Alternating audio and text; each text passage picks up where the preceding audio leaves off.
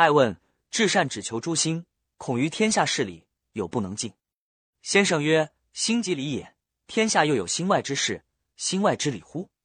爱曰：如是父之孝，是君之忠，交友之信，治民之仁，其间有许多理在，恐亦不可不察。先生叹曰：此说之必久矣，其意于所能悟。今姑就所问者言之。且如如是父，不成去父上求个孝的理；是君，不成去君上求个忠的理；交友至明，不成去友上民上求个信与人的理，都只在此心。心即理也，此心无私欲之弊，即是天理，不需外面添一分。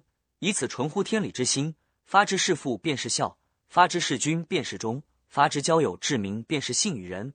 只在此心去私欲，存天理上用功便是。爱曰：闻先生如此说，爱已觉有醒悟处，但就说缠于胸中，尚有未脱然者。如是复一事，其间温庆定醒之类，有许多节目，不知亦须讲求否？先生曰。如何不讲求？只是有个头脑，只是就此心去人欲存天理上讲求，就如求冬温，也只是要尽此心之效。恐怕怕有一毫人欲见杂，讲求下清，也只是要尽此心之效。恐怕有一毫人欲见杂，只是讲求得此心。此心若无人欲，纯是天理，是个成于孝亲的心。冬时自然思量父母的寒，便自要求个温的道理；夏时自然思量父母的热，便自要求个清的道理。这都是那成效的心发出来的条件，却是需有这成效的心，然后有这条件发出来。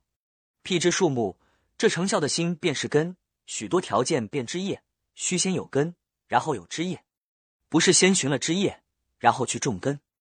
李继言：孝子之有深爱者，必有和气；有和气者，必有余色；有余色者，必有婉容。须是有个深爱作根，便自然如此。